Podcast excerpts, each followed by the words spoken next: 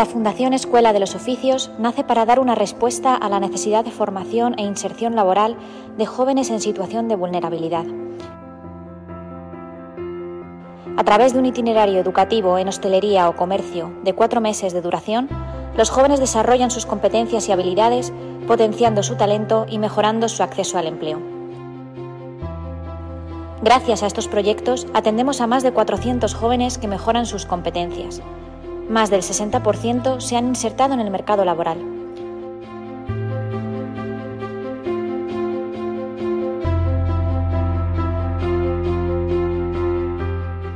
Con tu colaboración podremos darle un futuro a tantos jóvenes que lo necesitan.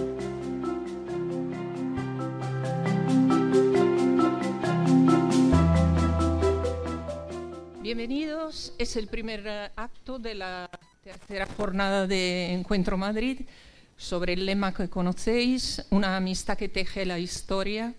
Y hemos elegido para este acto un título ante un cambio antropológico sin precedentes como el que estamos viviendo.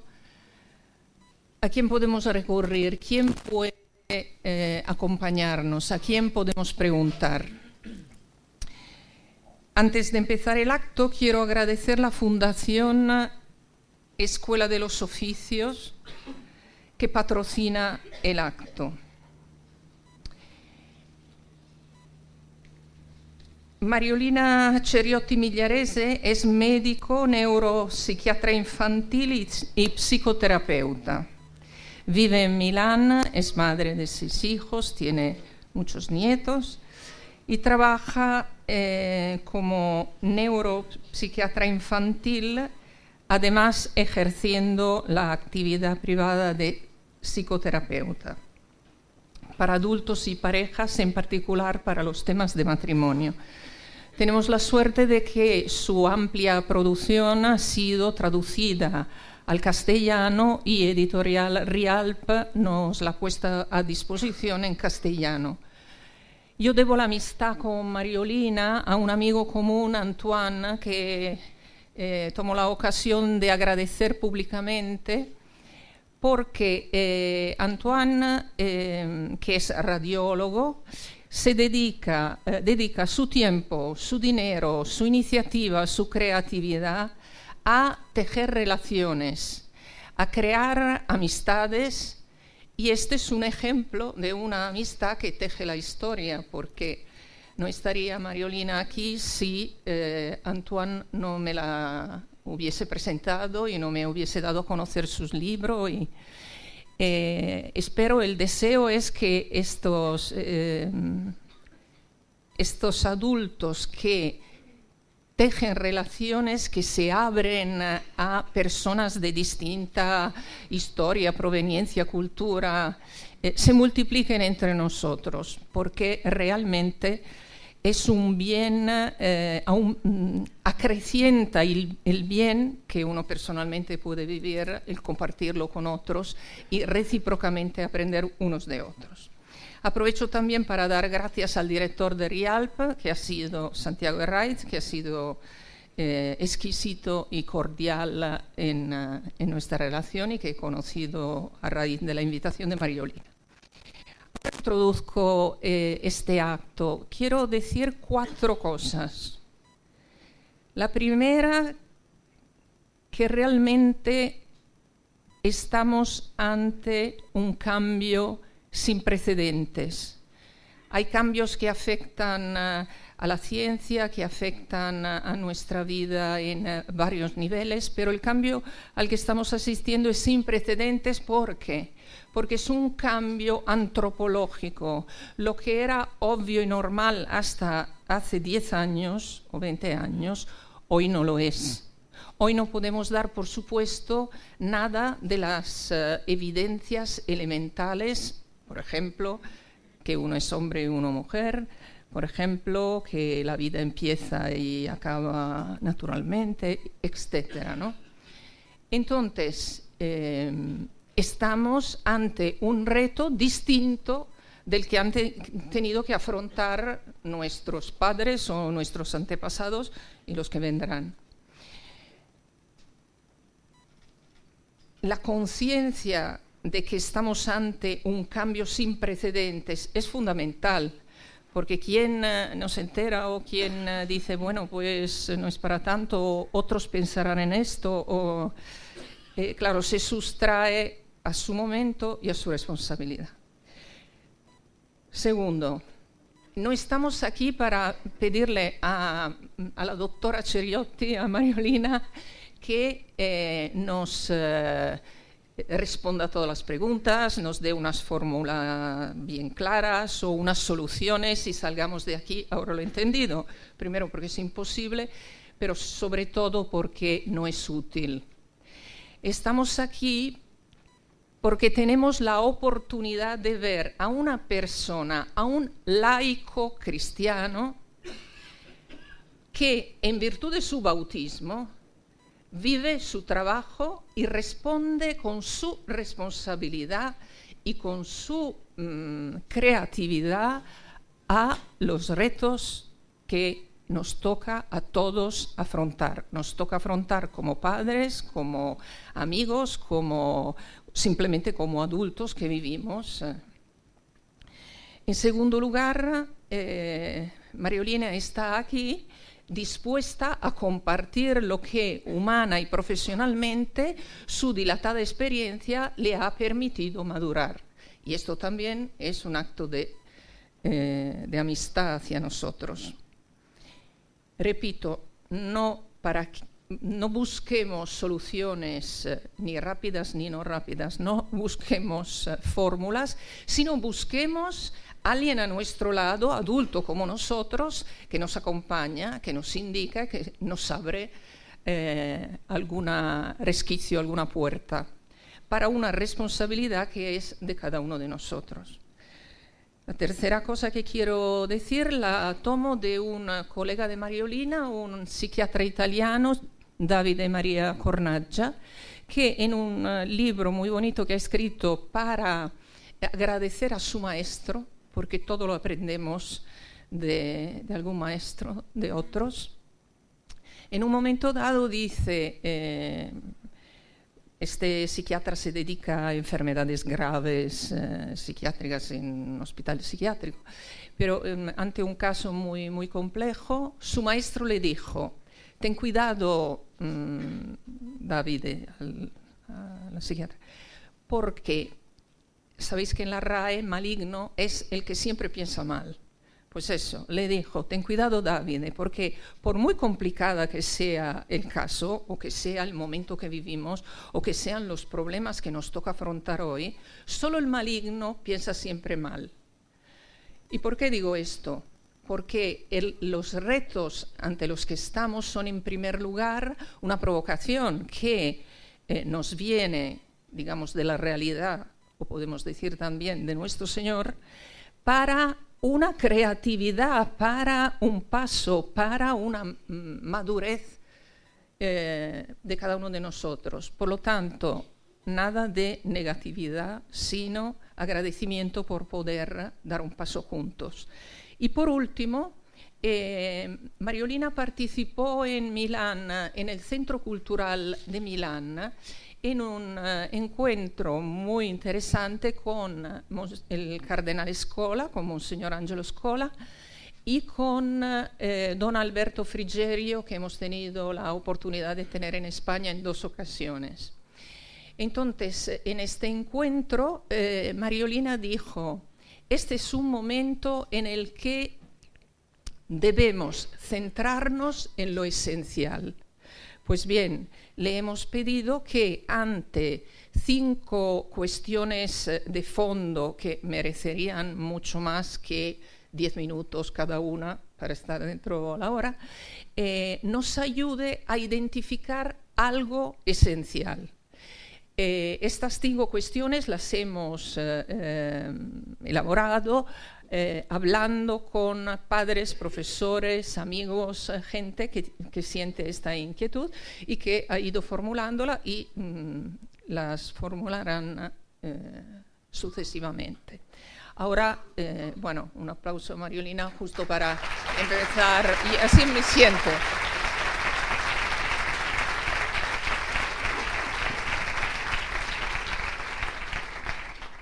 Entonces la primera la plantea Kika.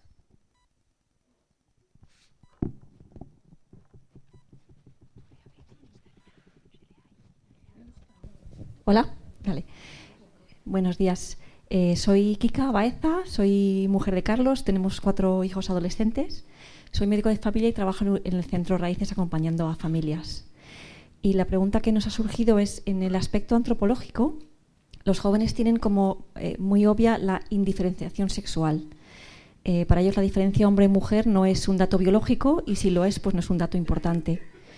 Entonces el primer paso para acompañarles realmente es que nos aclaremos nosotros en qué consiste y qué valor tiene la diferencia sexual y cómo podemos ayudar a los adolescentes a comprender ese valor. Gracias.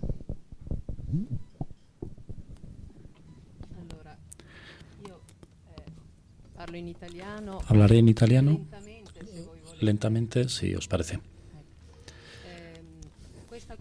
Esta cuestión es fundamental.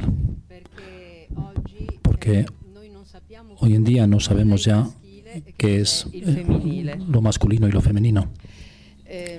Y nuestros hijos dan por descontado que la diferencia no existe.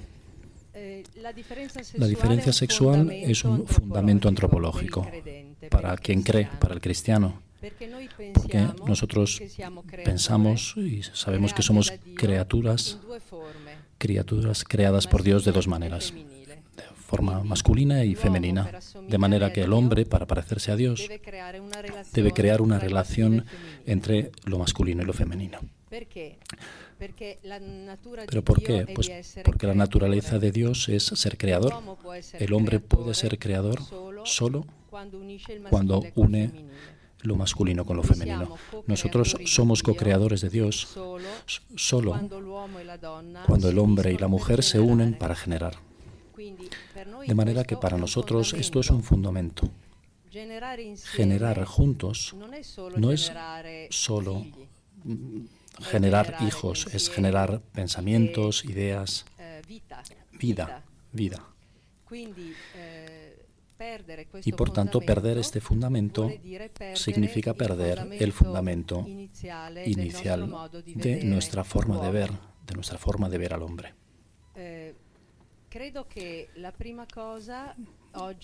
Creo que lo, primero, lo más importante hoy en día sea tomar posición, porque la antropología requiere de un pensamiento y que se tome posición.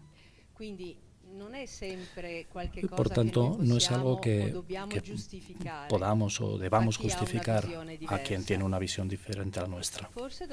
Quizás debemos solo, con tranquilidad, con paz, preguntarnos, pero ¿cuál es nuestra visión?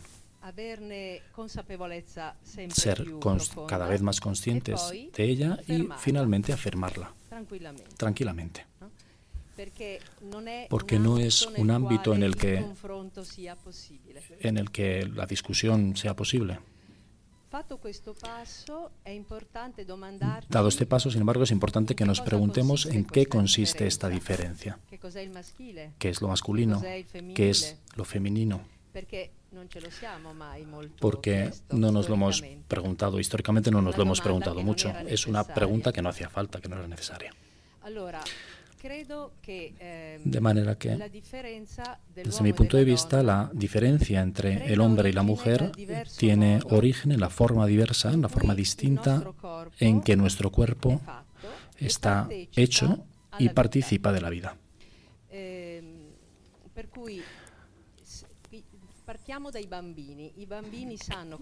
Empecemos por, los hijos, ¿no? Eh, los hijos, los niños saben lo que, cuál es la diferencia sexual. Existe, está fundada sobre la diferencia del cuerpo y desde esa diferencia del cuerpo nosotros tenemos una forma distinta de percibirnos a nosotros mismos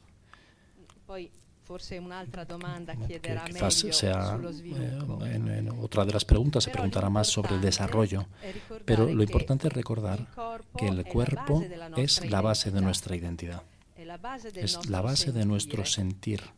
E eh, y por tanto da forma también a la forma en la que percibimos el mundo, en que vivimos las relaciones e, eh, y estamos, estamos a gusto con, cuando, cuando estamos de acuerdo con esta forma de ser y de percibir. Si pensáis, por ejemplo, en el encuentro sexual, para que un encuentro sexual sea bueno, para que produzca placer al hombre y a la mujer, la mujer debe ser capaz de acoger al hombre con su cuerpo y abandonarse al hombre. Debe crear un espacio de acogida dentro de ella misma.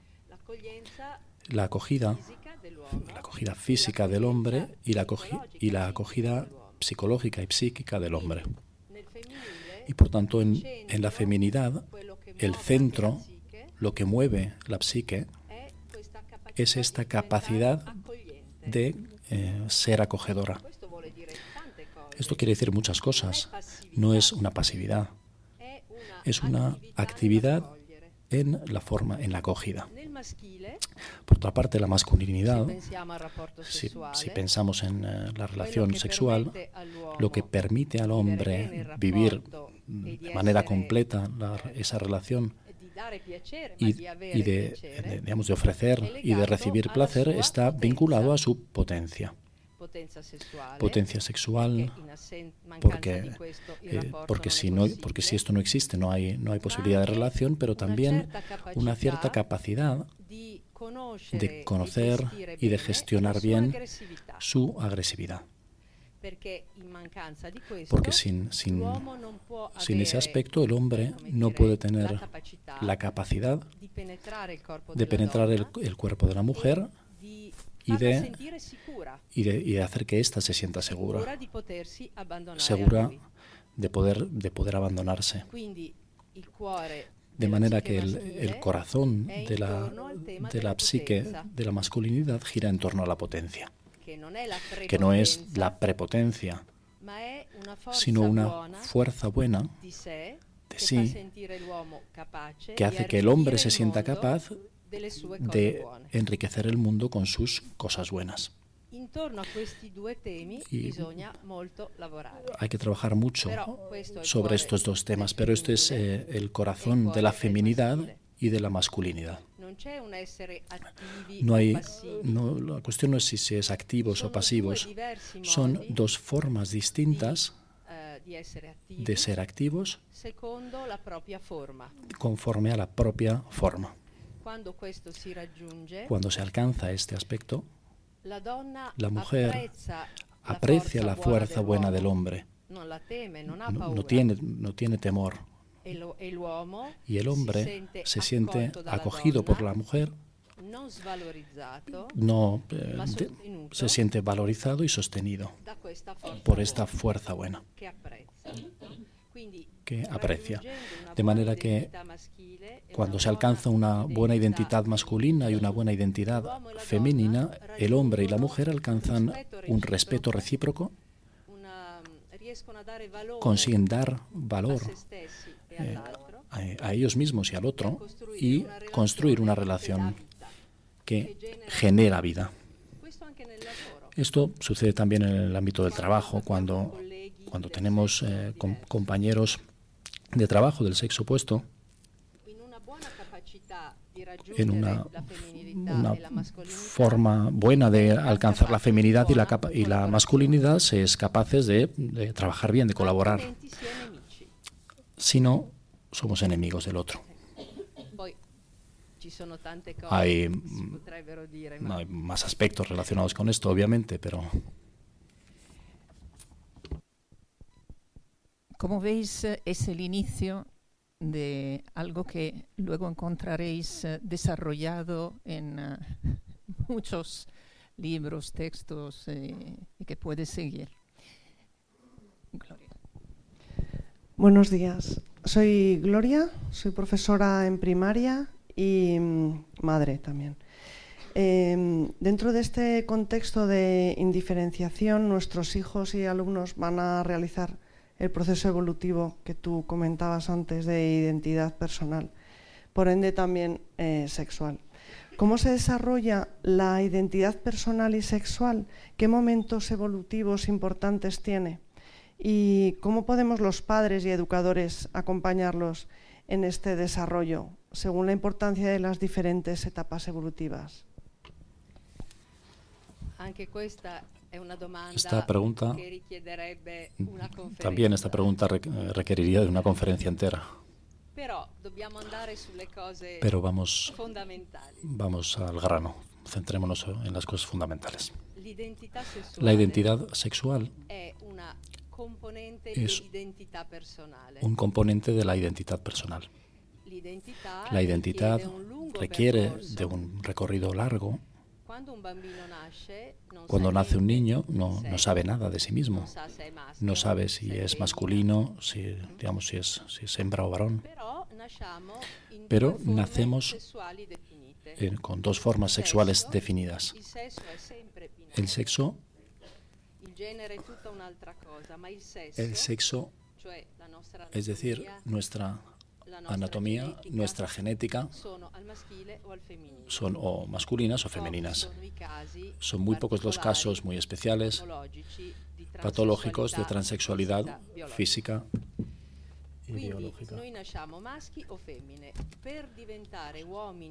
Nacemos eh, hembra para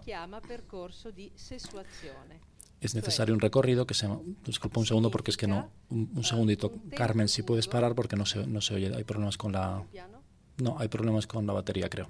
No me llega el sonido bien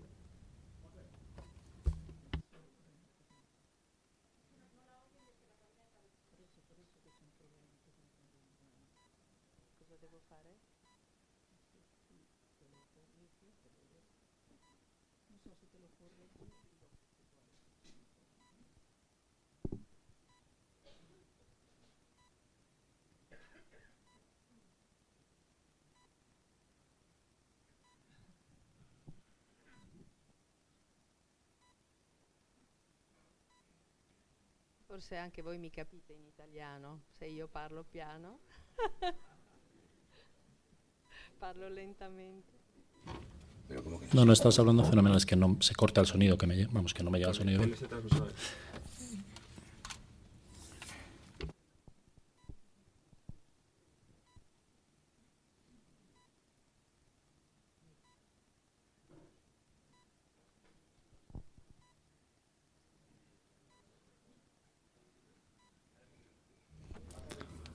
bien. Carmen, si os parece, continu co continuad mientras lo intentamos. Sí.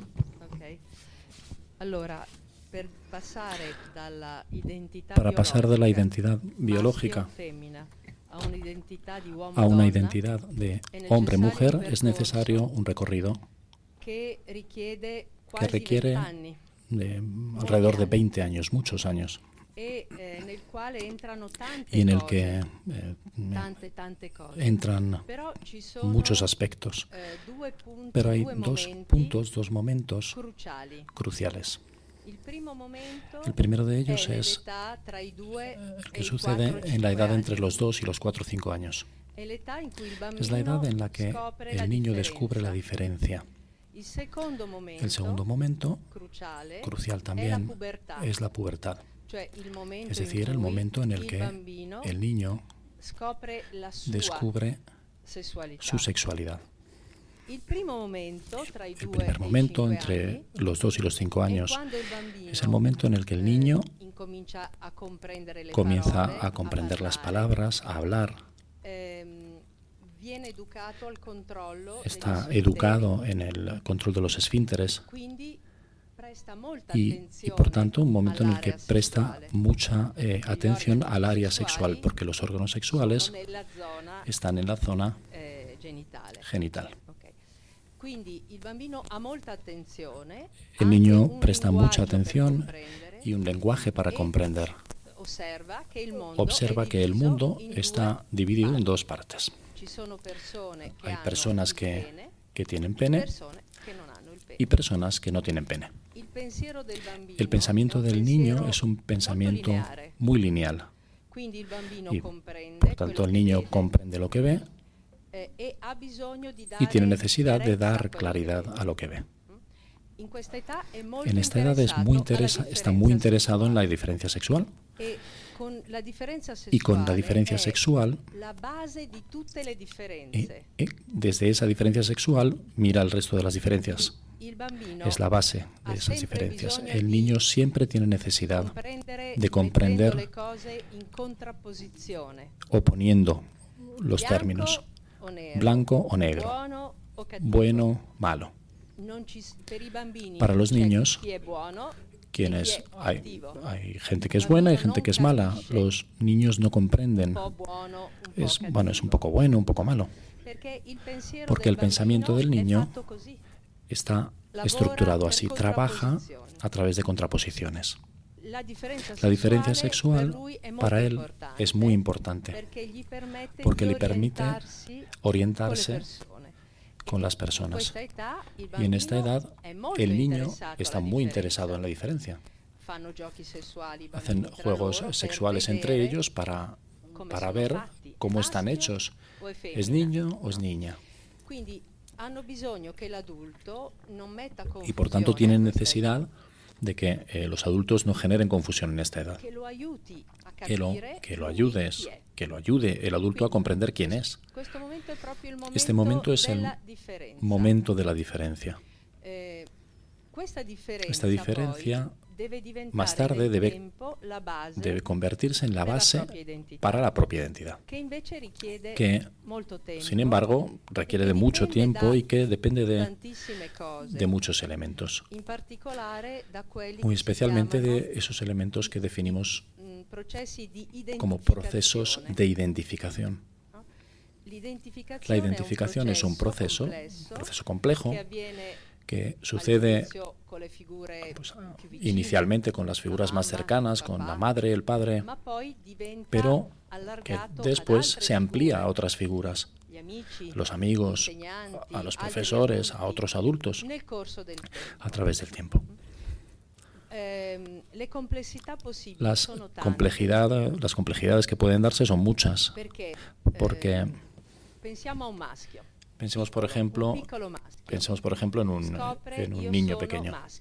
Y dice yo, yo soy, eh, soy varón. Soy varón como mi padre.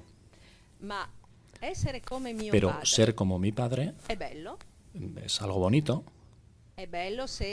Es, bonito si mi, mi padre es una persona que me, que me, que me gusta, una persona que me quiere. Si mi padre es una persona que me da miedo, pues igual, igual tampoco es tan bueno ser como mi padre.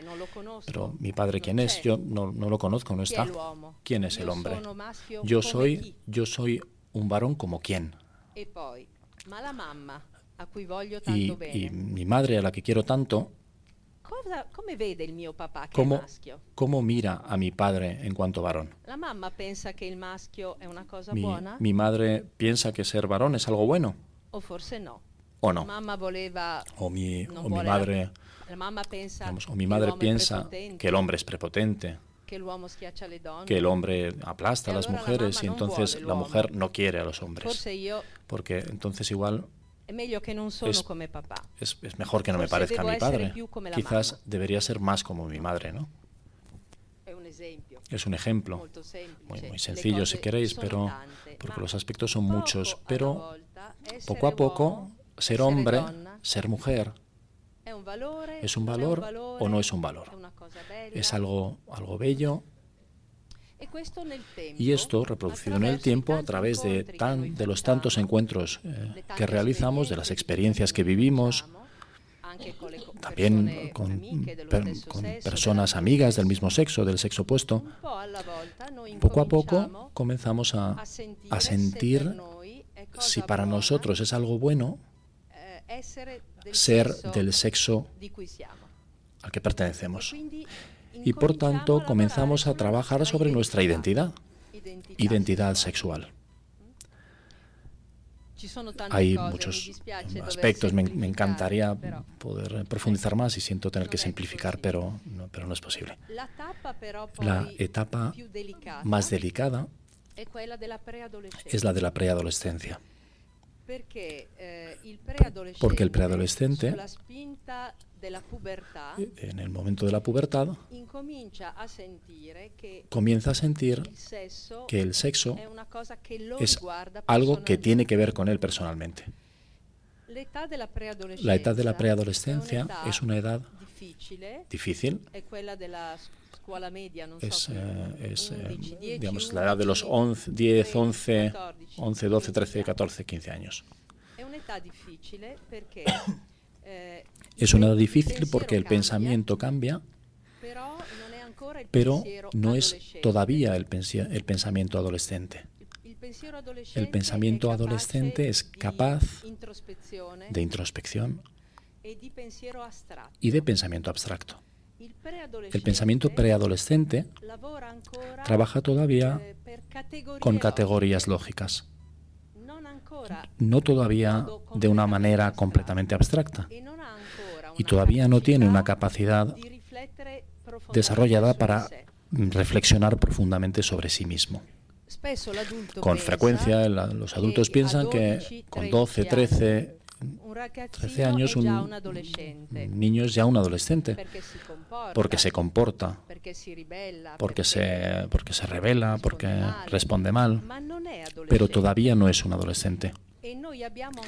Y nosotros tenemos todavía muchas posibilidades de trabajar con ellos porque el preadolescente, a pesar de que bueno, se revele, sabe, sabe todavía que el adulto, su madre, su padre, tiene, tiene, tiene el niño, digamos, todavía se fía, todavía no tiene un pensamiento alternativo, distinto. El niño dice no, pero sabe que su, padre y su madre tienen razón cuando dicen lo que dicen. Pero es una edad, una edad muy delicada porque ya no son niños y todavía no son adolescentes. El niño está protegido por la confianza que tiene en el pensamiento de sus padres. Nuestros niños piensan lo que pensamos nosotros. El adolescente, el adolescente quiere pensar lo que él quiere pensar. Estos niños, eh, en torno a los 12, 13, 14, 15 años, ya no son niños que se fían completamente de nosotros, pero no son todavía adolescentes que piensen por sí mismos. Y por tanto son ehm, eh, están al albur de los mensajes que les llegan del mundo por sus, eh, por sus eh, la gente, los niños de su edad y por los medios de comunicación. En el plano sexual, estos son los niños e que más, más expuestos, más expuestos al peligro, sobre todo porque su curiosidad sexual encuentra respuesta en Internet. Y por tanto, los, varones están en una situación todavía peor que las, que, las mujeres, porque porque las mujeres si han tenido una buena relación con su, con su madre, puede preguntar a su madre, hacer a su madre las preguntas sobre la sexualidad menstruación, sobre las relaciones, sobre cómo comportarse. La, mujer, la niña le pregunta a su madre si la relación es buena. Mm, El niño sabe que ya no puede tener esta confianza con su madre, que la madre en el momento de la, de la pubertad comienza a ser vista como una mujer. Ya no es solo la madre, es también una mujer. Y por tanto no puedo confiar una vergogno. me avergüenzo, no le, hay cosas que no, no, le puedo preguntar sobre la masturbación porque me, me, me da vergüenza. Y por tanto estas preguntas los, los niños se las hacen a Internet. E Internet responde, e Internet con, la responde con la pornografía. La pornografía, mata, mata la fantasía sexual buena de los niños que necesitan en esta edad prepararse, es una edad en la que se eh, preparan, imaginan. Imaginare la donna come una imaginan a la mujer como una, como una persona. Soñarla. Soñar, en, en definitiva, soñar a la mujer. Internet con la pornografía mata la capacidad del varón de tener una fantasía creativa eh, bella sobre la mujer. Además, Internet y la pornografía asustan al preadolescente porque muestran imágenes siempre exageradas, mujeres, no sé, eh, con órganos genitales terribles. Y ellos, con su, con su pequeño pene en el proceso de crecimiento, sienten miedo. Y por tanto, afrontar una mujer verdadera se convierte eh, en algo que, que genera miedo. Se podrían decir muchas cosas, pero el peligro de la pornografía para los preadolescentes es gravísimo.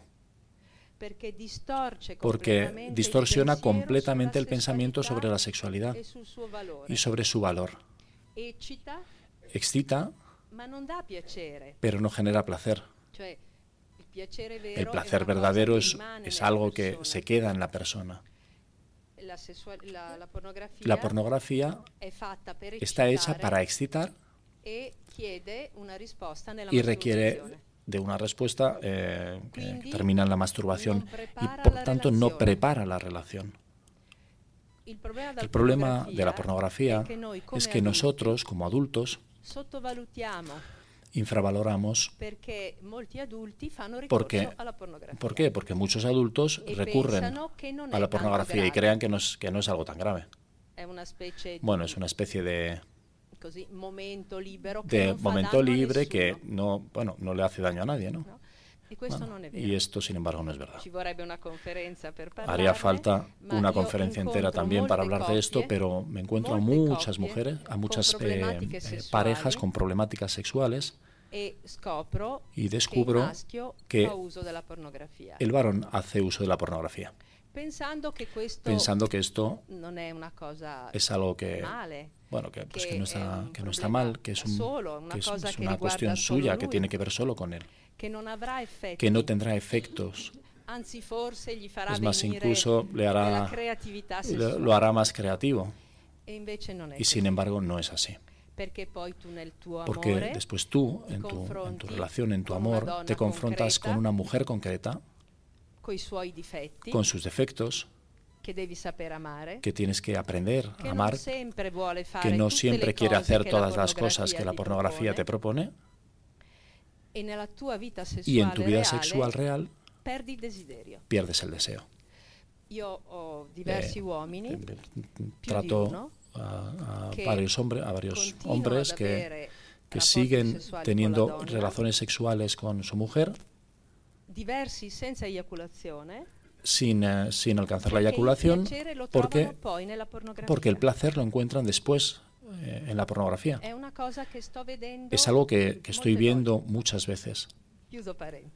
Cierro paréntesis, pero eh, quizás deberíamos reflexionar y comprender que esto no es un, un peligro pequeño, e ni para el adulto, ni todavía más, si me apuráis, para los niños en su proceso de crecimiento. Y por tanto, dos momentos importantes.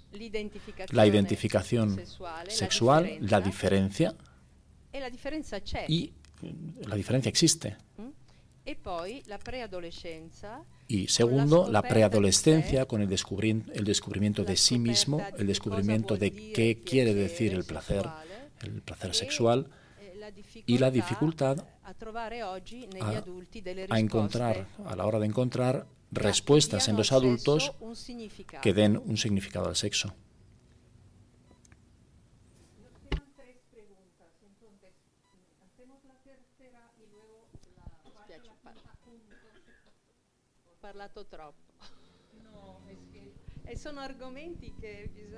He hablado demasiado, pero es que bueno, son temas sobre los que hay que decir unas cuantas cosas.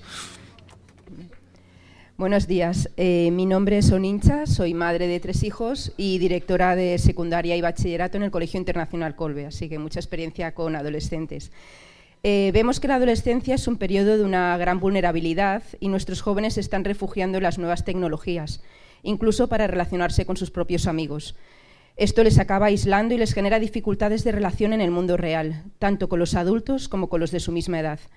Por otra parte, los que trabajamos con jóvenes de estas edades vemos cómo en los últimos años se están incrementando los trastornos de ansiedad y depresión, las autolesiones y el aumento de adicciones patológicas. Y por eso queríamos plantear dos preguntas. La primera, si nuestros niños, adolescentes y jóvenes necesitan ser escuchados y no están encontrando hoy un espacio para ello. Y la segunda, cómo podemos favorecer los adultos esta necesaria comunicación y diálogo en el ámbito familiar y escolar. Nada, pregunta pequeña, pregunta fácil. Uh, forse posso condividere con voi Voy a compartir con vosotros lo que creo fundamentalmente sobre la relación entre los adultos que educan y los hijos. Eh, ehm, Hay dos posiciones eh, principales cuando se piensa en la educación. La primera eh, es, proprio educativa. Es una posición educativa. Que pone el acento sobre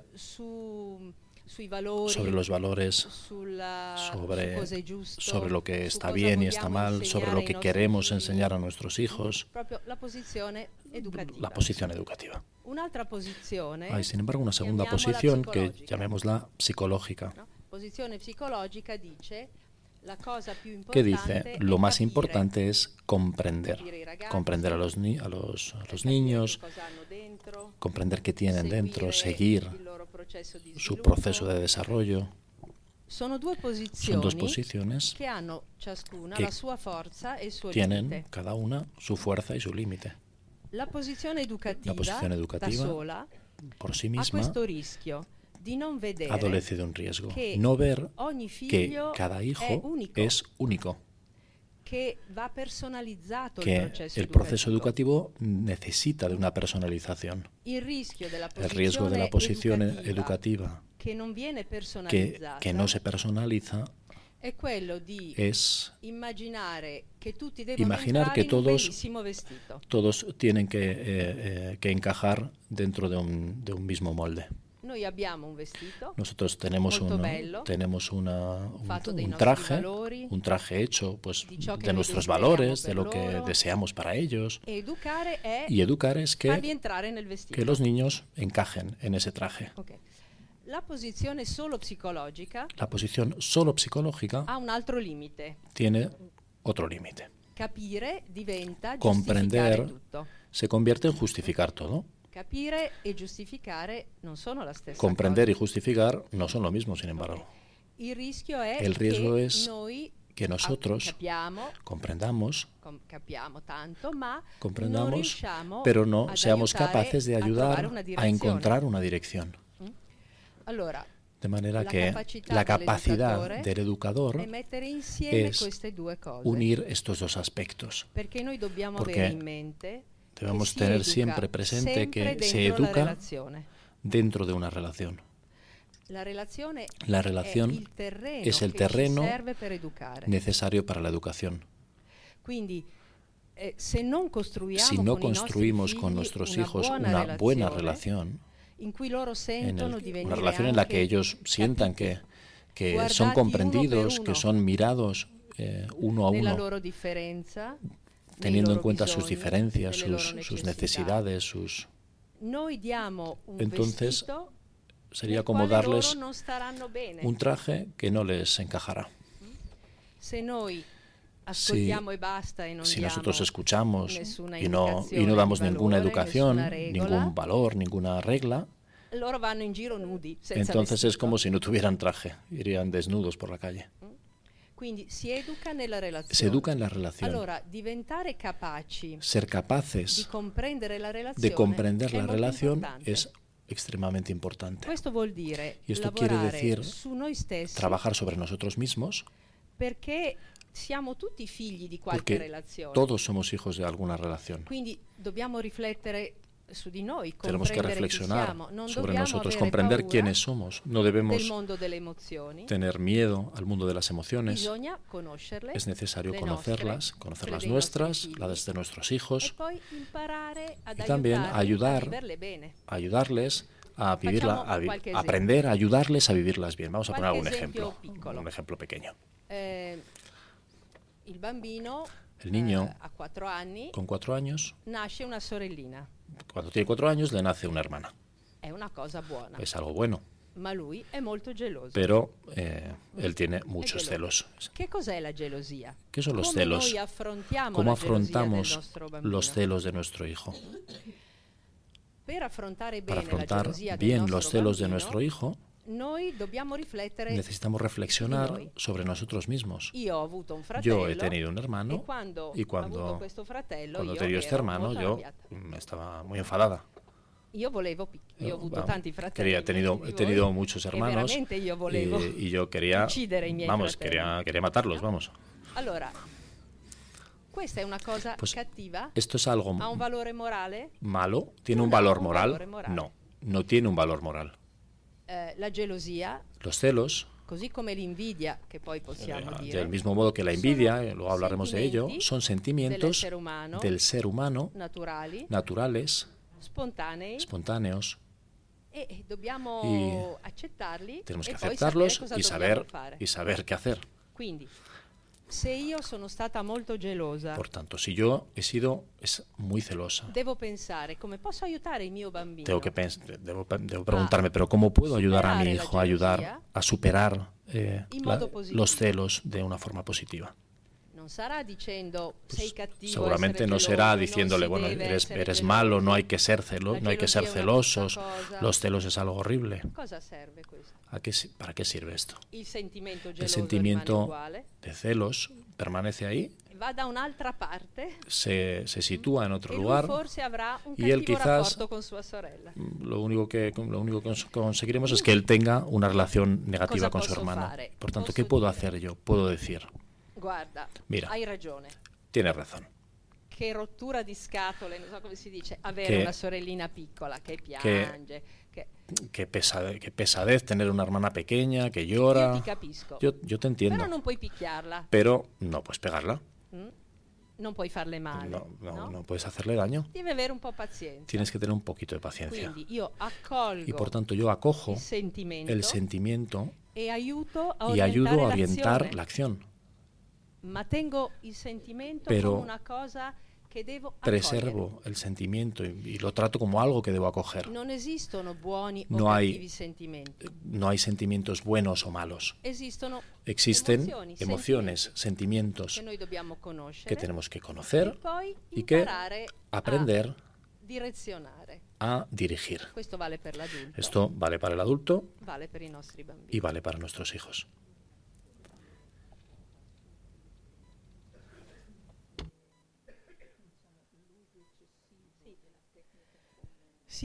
L- giusto. Sì, la- l'uso troppo Sobre grande dei la cuestión del uso excesivo de, los, de las redes sociales, una Eh, Impide a los, a los niños algo que es, eh, que es muy importante, que es vivir la relación directa entre las personas. Yo- sobre este aspecto creo que tenemos que.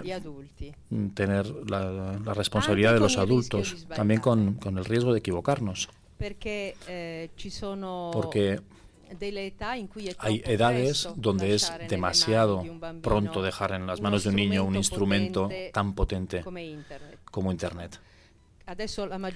Ahora la mayor parte de los, psicologi, de los psicólogos eh, que antes decían eh, estamos, estemos cerca de los niños, enseñémosle, enseñémosles a, a usar estos medios. Ahora están, bueno, están un poco dando marcha atrás. Noi non possiamo No podemos- diventare dei carcerieri No podemos che ser- sempre stanno di fianco ai nostri figli. No podemos ser, eh, ah, podemos convertir nuestra casa en una cárcel y estar siempre detrás de nuestros hijos, pero podemos entre adultos podernos de acuerdo y, y esperar. No es necesario tener un, eh, un móvil a 10 anni. con 10 años.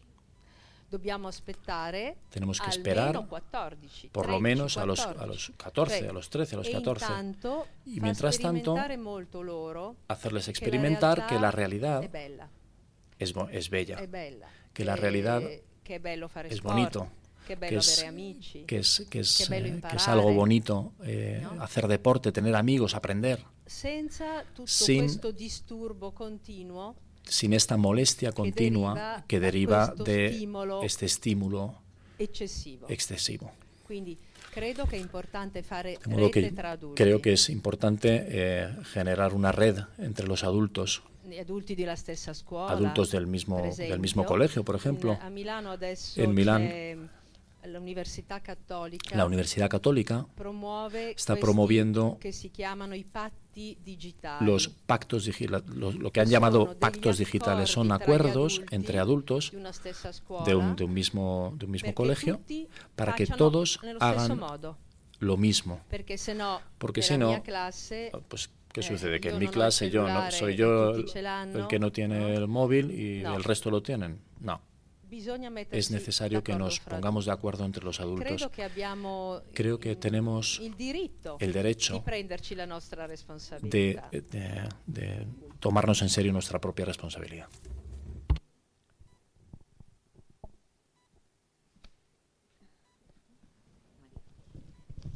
Hola, soy María, soy psicóloga y soy madre de cuatro hijos.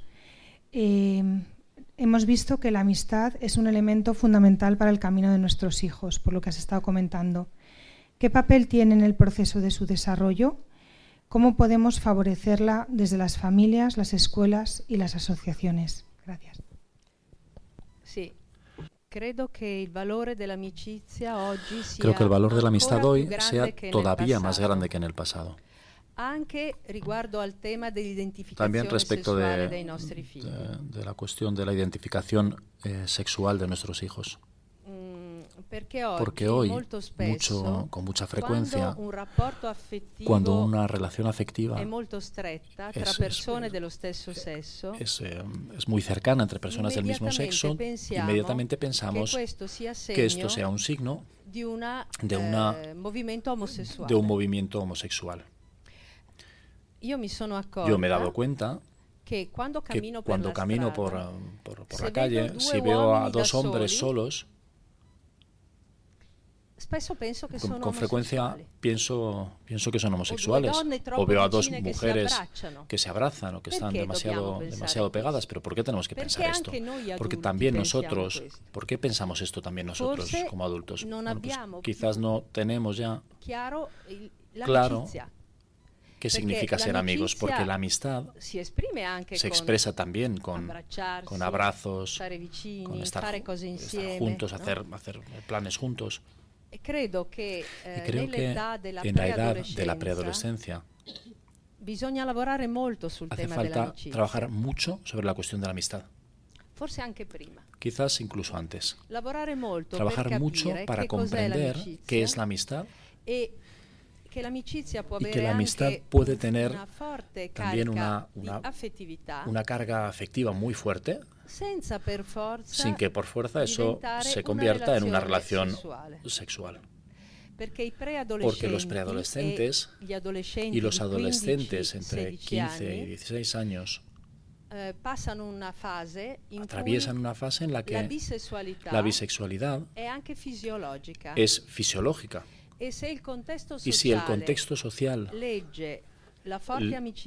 esa amistad fuerte como, homosexualidad, si la interpreta así, muy fácilmente dirige a los niños hacia la experiencia, hacia la experiencia homosexual y no, y, no es, y no es necesario que suceda así por fuerza. Podemos tener buenas relaciones con personas de nuestro sexo, con mucho afecto, con, mucha eh, eh, confianza. Y que sean relaciones de amistad. Por eso creo que es muy importante trabajar haciendo que los, que los chicos trabajen sobre ello, no, no explicándoles Credo molto importante far las lavorare la cosas, sino que es, es importante que, que hacer trabajar la mente de la los, scuola in de los niños. un aiuto. Y el colegio puede ser una ayuda muy grande Porque desde la este punto de vista, porque la ayuda puede hacer trabajar un testo, sobre un texto, eh, su, su tante cose. so- sobre E- muchos e aspectos, ¿no? esprimere i ragazzi. Y hacer que los, que los chavales ex- se expresen. Ci sono libri molto belli sull'amicizia. Hay libros muy bonitos sobre la amistad, novelas que hablan de la amistad E fare riflettere loro perché y hacerles reflexionar amicizia? por qué, por qué esto es una amistad. E- e perché non la definiamo ¿Por qué no la definimos amore, Como amor. no? erotico? o como, como amor erótico, ¿no? Creo que es un aspecto muy importante para que ellos puedan conocer de nuevo. Porque a través de la amistad con personas del mismo sexo se refuerza la buena identidad. Un varón para alcanzar una eh, identidad ma- eh, masculina sana necesita estar con otros eh, con otros varen- varones, hacer actividades juntos. Es eh, parte del proceso de identificación y la mujer, de la misma manera, necesita estar con otras mujeres. Cuando las mujeres están juntas en la adolescencia, hablan mucho. Cuando los hombres están juntos, a la misma edad, hacen muchas cosas. Somos diferentes. El hombre trabaja sobre, Eh, reforzar su competencia para ser más poderoso. Y la mujer trabaja sobre la propia intimidad del pensamiento, Profundiza la cuestión de las relaciones, es decir, la cuestión de la acogida. De manera que la amistad es, es muy importante.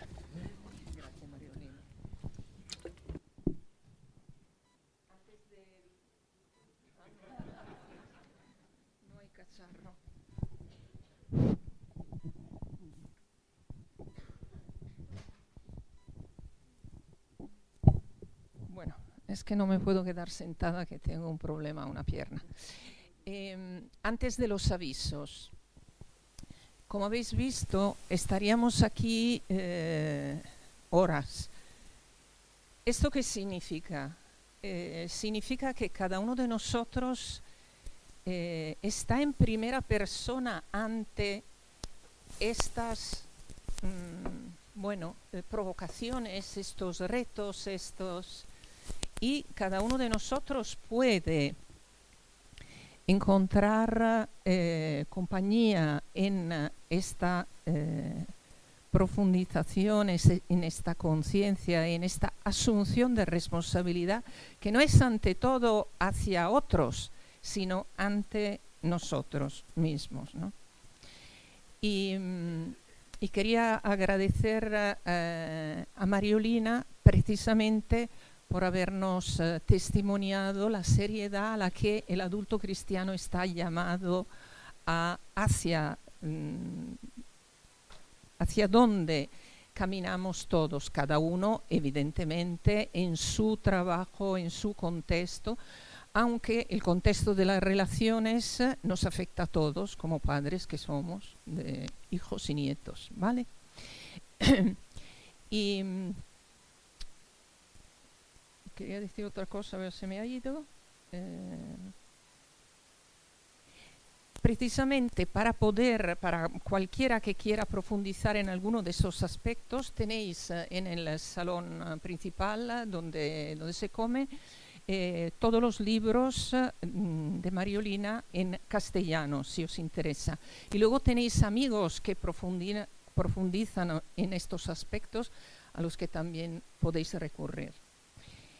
Para terminar, por supuesto, el agradecimiento a Mariolina. También el agradecimiento a la Fundación Escuela de los Oficios, que ha patrocinado.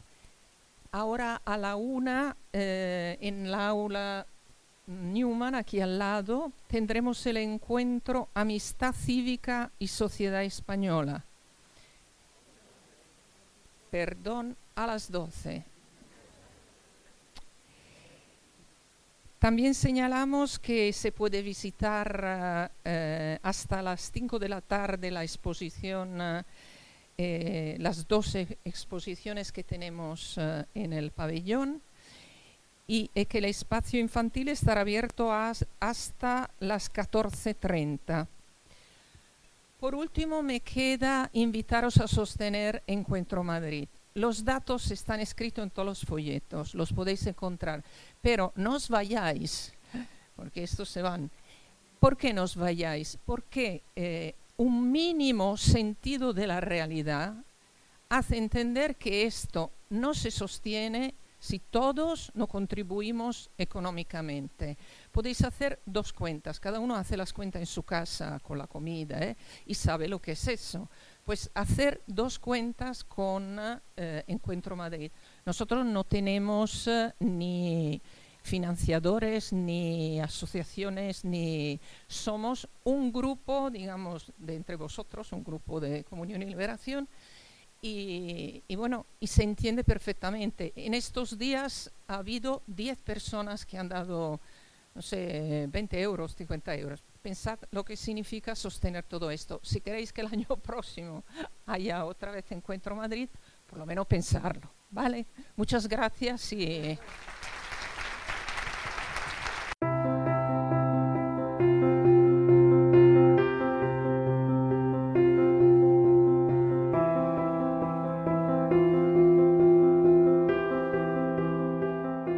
La Fundación Escuela de los Oficios nace para dar una respuesta a la necesidad de formación e inserción laboral de jóvenes en situación de vulnerabilidad. A través de un itinerario educativo en hostelería o comercio de cuatro meses de duración, los jóvenes desarrollan sus competencias y habilidades, potenciando su talento y mejorando su acceso al empleo. Gracias a estos proyectos atendemos a más de 400 jóvenes que mejoran sus competencias, más del 60% se han insertado en el mercado laboral.